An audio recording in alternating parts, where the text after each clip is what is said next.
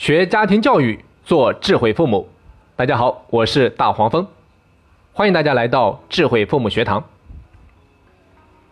今天我们接着上一堂课，继续跟大家分享一个适应未来社会的孩子身上需要具备的三种特质的最后两种。他们分别是拥有感知幸福的能力和拥有和自己和谐相处的能力。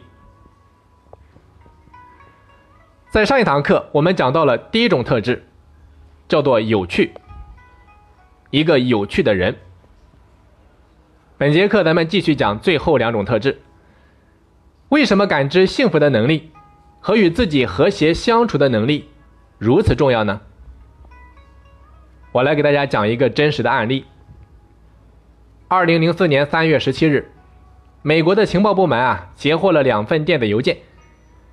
邮件的主人是伊拉克的前总统萨达姆的女儿，叫拉娜。和谁呢？和他的好朋友阿伊莎，是他们两个人之间来往的信件。大家可能会好奇，阿伊莎是谁？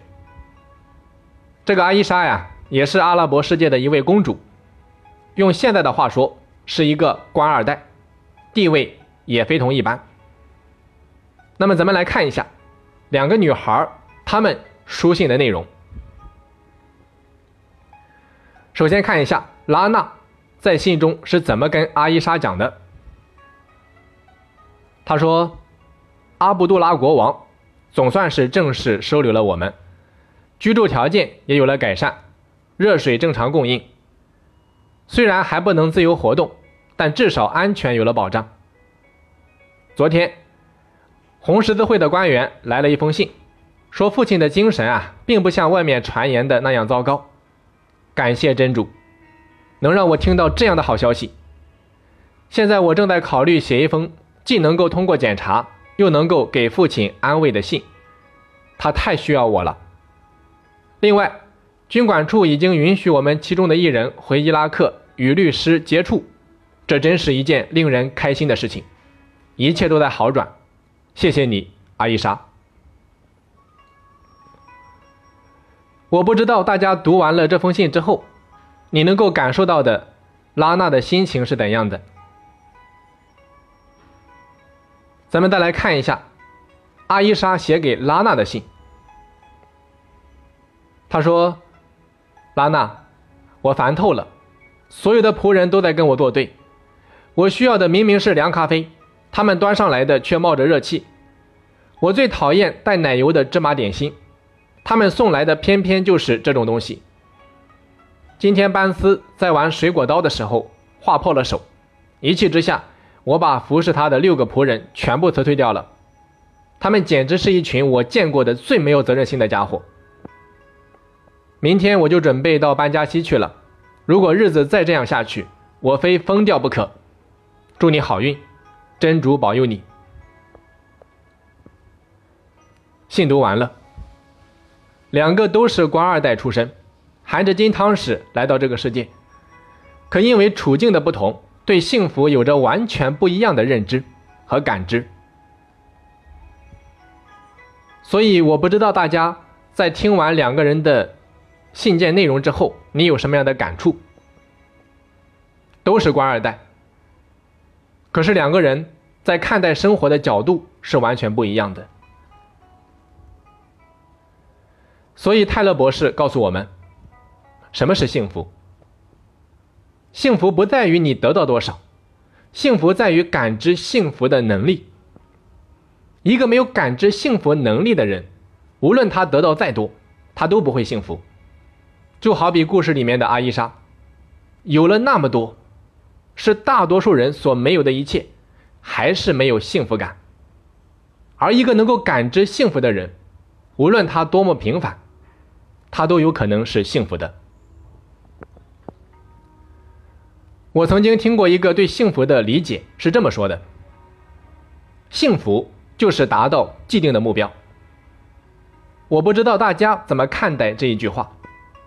在我看来，这恰恰是为什么现代人不幸福的根源所在。如果照着这种理解，一个学生的幸福就在于他成为班级的第一名。或者说考到自己想要的名次。一个上班族的幸福就在于他得到预期的收入，或者说晋升到理想的职位。一个老板的幸福就在于把公司经营上市，或者说赚到足够多的金钱。然而，真的达到了预定目标就是幸福吗？未必。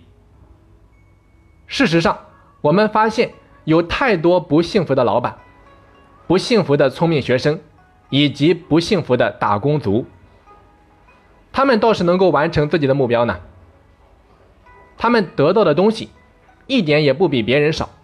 可他们依然不快乐，依然不幸福。我们来看一下古代的大教育家孟子是怎么看待幸福的。孟子说：“他说啊，君子有三乐：父母俱存，兄弟无故，一乐也；养不愧于天，福不作于地，二乐也；得天下英才而教育之。”三乐也。通过这段话呀，你就会发现，孟子对幸福的要求太低了，太简单了。低到什么程度呢？父母都健在就是幸福，为人坦荡正直就是幸福，帮助别人成长就是幸福。我们再来看一下孟子的老师孔子。孔子的要求啊也不高。孔子说了，他说。老者安之，朋友信之，少者怀之，这就是幸福。所以说，大家一定会觉得很奇怪，你看这两个大圣人，他们对幸福的理解和要求都这么低呢？凭他们的才华和能力，幸福至少应该是家常万贯，或者说领导一个国家吧。但是，如果你仔细想想，你就会发现，圣人的要求其实挺难实现的。为什么呢？因为他们都跟精神境界有关，所以啊，越是精神层面的，越是难以达到。所以我常说，父母对教育的认知越高，你给到孩子的教育方式往往越正确。那父母应该如何培养孩子的这两种特质呢？请大家记住三个关键词，他们分别是爱、严格。和信赖。那由于时间关系啊，我会把这三个关键词放在下一节课继续跟大家展开讲解，请大家持续收听。我是大黄蜂，咱们下期再见。